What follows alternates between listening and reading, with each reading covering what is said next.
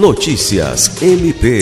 Em sessão realizada nesta quarta-feira, 13 de julho, os deputados estaduais aprovaram a Lei de Diretrizes Orçamentárias, LDO, que aumenta de 4% para 5% a participação do Ministério Público do Estado do Acre no orçamento estadual em 2023. É a partir do percentual estabelecido na LDO que os poderes, Ministério Público e Defensoria elaboram as suas propostas orçamentárias. Segundo o Procurador-Geral de Justiça, Danilo Lovisaro do Nascimento, que participou das discussões com a equipe do governo e a Assembleia Legislativa sobre o texto da LDO, o reajuste do duodécimo trata-se de um reforço importante para a atuação do Ministério Público do Acre, que vai resultar em melhorias na prestação de serviços à sociedade em todo o Estado.